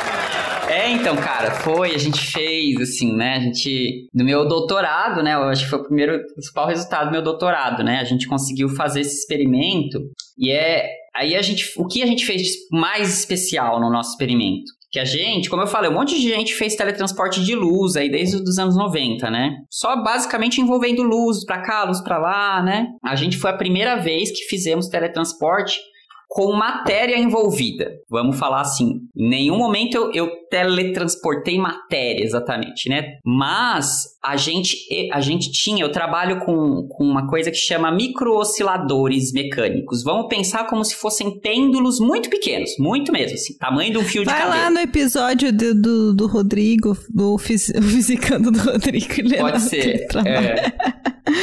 Começa a sessão referências. E aí, o que a gente fez é que a gente conseguiu pegar, é, emaranhar esses osciladores mecânicos com fótons e aí usar um outro fóton lá da frente, fazer as medidas das bolinhas e aí, então, passar o estado desse terceiro fóton pro nosso oscilador, pro nosso pêndulozinho. A gente conseguia fazer, então, um teletransporte de um estado que era originalmente ótico para um estado mecânico, de uma coisa é, não é exatamente um pêndulo, na verdade a coisa que eu faço é uma, tipo, como se fosse uma vigazinha de silício, bem pequenininha, com uns furos assim, né? Para ver, tem microscópio eletrônico e tal. Mas ela basicamente vai estar tá chacoalhando como se fosse um pêndulo ali, né? E aí o que eu faço então? E aí esse chacoalhar do pêndulo, a gente ele, ela faz ele se comportar no regime quântico. Então ele está lá numa superposição de estados, né? De, de, tipo chacoalhando de um jeito, chacoalhando de outro ao mesmo tempo, né? Mas a gente não pode ver isso acontecer, né? A gente não pode ficar lá olhando se está chacoalhando ou não. A gente tem que deixar lá no cantinho dele. E aí o que a gente faz é emaranhei com esse outro fóton, né? Como eu falei. E aí esse fóton eu vou lá na frente, misturo com outro fóton que eu quero é, é, é, traduzir, né? Tra teletransportar para o meu, pro meu pêndulo. Meço eles Aí, depois da medida, com a informação da medida, eu vou lá e olho pro meu pêndulozinho. E aí eu falo, ó, ok, eu usei o óculos certo. O meu pêndulo tá oscilando do jeito que eu esperava? Tá. Ah, beleza, aconteceu o teletransporte. E aí a gente fez isso, cara. É muito louco. Mas é, Achei é muito o, legal. O pêndulo ele, ele oscila na frequência do fóton? É uma... Não, é uma frequência mecânica, né? No caso, as nossas frequências eram em 5 GHz. É bem alta ainda, mas é bem menos do que o fóton, que eram uns 200 terahertz, né? Mas você está passando a informação do fóton para o seu sistema ou o contrário? Você está traduzindo do seu sistema para um fóton? Eu estou passando do fóton para o meu sistema. sistema. Só que aí eu preciso dessa, dessa base, como eu falei, né? Então eu, a gente usava uma coisa que a gente usava uma base de polarização. Então o fóton, o que a gente fazia era assim, ó, esse fóton que eu peguei lá, o que seria vai a bolinha vermelha, Ele, na verdade, era um fóton com polarização vertical. Uhum. Então, eu quero que o meu, o meu uh, oscilador mecânico vá oscilar na, na polarização vertical. Ah, ele na verdade, ó, meu fóton original, ele estava numa superposição de horizontal com vertical. Então eu quero que no final, meus, meu, depois do teletransporte, o meu oscilador mecânico esteja também numa superposição de horizontal com vertical. De polarização, você diz, ou ele não tem polarização? De polarização, é. Entendi. Isso aí, aí, por cima, aí, tem mais detalhes. Ele é. reproduz a polarização do fóton original. É isso, ele reproduz a polarização do fóton original. E aí a gente mede, né? Então a gente sempre faz isso, né? Teletransporta, vê assim qual que é o, o, estado final que, que a gente, né, qual que seria a medida que a gente teria que fazer no nosso sistema mecânico, mede o sistema mecânico no final e vê checa, né? A gente fala, ah, o fóton que eu coloquei lá era de tal era de tal jeito, tal polarização, a medida que eu vi aqui é de tal polarização. Ah, beleza. E a gente faz isso, e a gente faz muitas vezes isso, assim, né? Assim, a gente precisa de uma estatística gigante para conseguir provar que realmente que assim, eu estou explicando aqui, parece que, né, aconteceu uma vez, ponto, provou, né? Mas não, tem muitas. Você precisa de uma estatística muito grande para isso acontecer. Uhum. Só para explicar para o pessoal de casa, gente, polarização, é assim, uma analogia, né? É, é, é, é, o sentido de oscilação da, do certo sistema, né? No caso da. Pega uma corda, você pega uma corda, você oscila para cima e para baixo essa corda, forma ondas nessa corda verticais. A gente pode falar que essas ondas estão polarizadas porque elas estão naquele sentido de oscilação. Você poderia girar essa, a, a, balançar essa corda de um lado para o outro. Aí você teria ondas horizontais nessa corda. Seria uma outra polarização. É isso que o Rodrigo está falando, né? O, o, a oscilação do fóton pode ter um certo sentido, a gente chama isso de polarização, e ele está querendo que esse sentido de polarização se reproduza nesse outro sistema quântico. Exatamente. É mais ou menos a gente, a gente faz. Claro que tem um monte de complicação aí, né? Tô explicando o jeito mais, mais simples, assim, né? Pra gente entender, pelo menos, a, o fundamento, né? Curiosidade, quanto tempo demorou, assim, esse experimento entre a concepção e a medida, sei lá? Tá, assim, tipo, é, vai, sim, um ano mais ou menos entre a gente. É que você passou um ano lá, mas, tipo, teve conversa antes do design do dispositivo, sei lá, né? É, bom, se você juntar é... tudo, né? O design do dispositivo, na verdade, já tinha feito antes, para outros experimentos uhum. até, né? Assim, tem muita coisa, mas assim, que a gente passou mais intenso em cima disso foi cerca de um ano, eu acho. Cerca de um ano, porque tinha já. A gente tinha umas ideias antes de eu ir, mas assim, aí quando eu cheguei lá, a gente começou mais a trabalhar em cima disso. E aí, quando eu terminei, quando eu voltei para o Brasil, a gente estava finalizando as medidas, né? Então passou ainda mais uns um mês, mais ou menos, medindo depois que eu voltei, né? Então, um pouco mais de um ano, vai, um ano e meio. Vamos chutar alto, assim, um ano e meio entre primeiro, primeiras ideias, assim, né? E conseguir os dados finais, basicamente, né? O meu lado experimental, eu fiquei curioso pensando assim, se fez a caralhada de dispositivos, quais são as limitações de cada dispositivo para você fazer a medida e tal? É, não, então, tinha. É, tem várias. Foi todo um assim. processo de, de até melhorar até o setup seu de medida mesmo. Super, sabe? é, porque na verdade a gente trabalha com. A gente trabalha com pouquíssimos fótons, né? Então, a, e, e sempre a gente fala de probabilidades de espalhamento nesse experimento. Então, assim, não é todo fóton que você mandar no seu pêndulozinho lá que vai interagir com seu fóton, com o seu pêndulo, né? A gente Manda muitos poucos, alguns poucos deles conseguem interagir com o fóton e levam a informação com, com o pêndulo e levam a informação para frente. Então, é, a probabilidade de acontecer é muito pequena. Então, para isso, a gente, tinha, a gente tinha várias limitações lá. A gente tinha que nosso, nosso pêndulo ser o mais, vamos pensar assim, o mais lisinho possível para a maior parte dos fótons que chegar lá, interagir, levar a informação que, que vale, né? A gente precisava também que os nossos fótons que a gente usava fossem o mais parecidos possíveis, então isso também tinha uma complicação no setup, assim, na montagem do experimento, né? Mas a gente então precisou fabricar muitos, assim, é isso que eu fazia a rodo lá, né? Enquanto eu tava no, na Holanda lá era fazer esses pêndulozinhos, né? Porque a gente precisa ele com propriedades muito específicas, né? Eles têm que ter uma frequência bem certinha e tem que estar tá muito muito lisinhos e tem que então e, e tudo isso a gente está falando de coisas de nanos, nanométricas, né? Micrométricas, mas com furinhos nanométricos. Então é muito difícil de fazer, né? Uh, enfim, e aí o experimento mesmo, assim, tipo, ó, tá tudo pronto, tal, estamos satisfeitos, vamos pôr pra rodar agora para ter os dados finais, né? A gente passou 35 dias com o laser ligado 24 horas por Carai. dia, medindo para conseguir estatística pra gente fazer. É, então foi tipo assim. Nossa, era... laser ligado direto, cara. Direto, Nossa. direto. E a gente. Era um sistema pulsado que a gente fazia, né? Então ficava mandando vários pulsos lá por, por segundo tal, continuamente, né? E tudo isso tava. Nossos, os nossos pêndulozinhos, eles ficam dentro de uma geladeira especial, que é, que é bem. É muito próximo do zero absoluto. Nossa, pode crer, gente. Putz. Então é tudo muito trabalhoso, por isso a gente tem que mandar potência baixa, porque você tem que estar tá mais perto do estado fundamental possível. É, a precisão mecânica do seu sistema, né, que mantém alinhado durante todo esse tempo, né? Tudo, Como... é. Não, de tanto em tanto a gente, a gente pausava só de tanto em tanto e ia lá, mexia nas polarizações, mexia um pouquinho, né? Uhum. Mas ele ficou 35 dias direto rodando lá. Então foi, foi um experimento muito desafiador, assim, foi o de, de longe o mais difícil que eu já fiz, viu? Que legal, hein? E, e possíveis aplicações, Rodrigo, de, de, teletransporte, ou eventualmente até da sua, da, seu, da sua pesquisa? Tá. Então, tem. É principalmente para essa área de computação quântica, né? Que. Porque como a gente falou agora, né? A gente não tinha como, não tem como clonar um sistema para transmitir para outro canto, como que a gente faz, né? Então, a maior parte das ideias que a gente tem hoje factíveis se baseiam em teletransporte, né? Então, é se você quer transmitir, ao invés de você é, necessariamente ir tentar levar seu sistema quântico de um canto ao outro, tal, você, você usar alguns tipos de, de protocolos que usam esse teletransporte, né? E, e, em particular, no nosso caso, tem essa coisa legal, porque a gente quer. Por que a gente mexe com esses pêndulozinhos, né? Porque esses pêndulos, que, que na verdade são microosciladores mecânicos, né? Eles interagem muito bem tanto com luz que é algo, como eu falei, que a gente consegue, que, que é quântico de um jeito muito fácil, né? A gente transmite, vai embora. Mas eles também interagem muito bem com outros sistemas quânticos, como, por exemplo, os qubits supercondutores, que é algo que o Google, por exemplo, usou para fazer o computador quântico de supremacia quântica que eles tiveram uns dois anos atrás, né?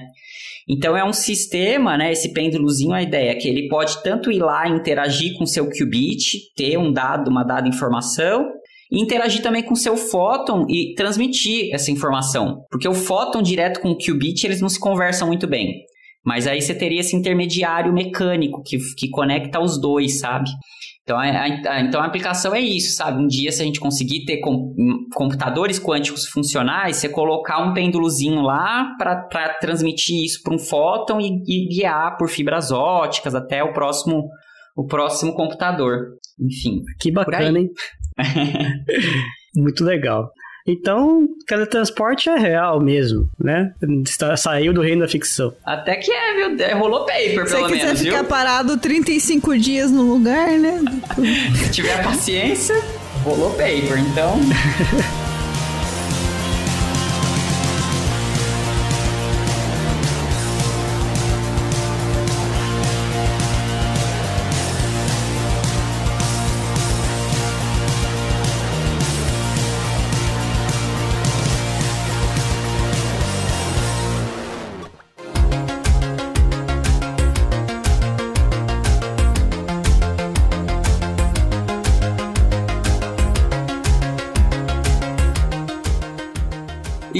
isso aí, gente. Então, falei, né? Falei bastante. Ei, meu foi, paper saiu, gente. A coisa bom. mais feliz do doutorando é quando o paper sai. Oh, Rodrigo, então, parabéns, falando... hein? Obrigado, obrigado. Parabéns. E aí, acho que foi um. Conseguimos trazer bastante. Eu sei que é bem difícil, bastante informação, né? Mas a gente fez o possível para deixar o mais mastigado, assim, pra gente. para o máximo de pessoas conseguisse acompanhar. Espero que vocês tenham gostado. Gostando ou não, sigam a gente nas redes. Tem, tem a nossa página no Instagram, tem no Twitter, pode mandar e-mail também, a gente sempre res, responde, que sempre que der a gente responde. E se tiver alguma dúvida, pode mandar um Instagram para mim também, manda um direct, sempre que dá eu, eu, eu respondo também. Sou bem ativo no Instagram. é isso aí, gente. Um abração, fiquem bem. Falou! Um abraço, gente. Tchau.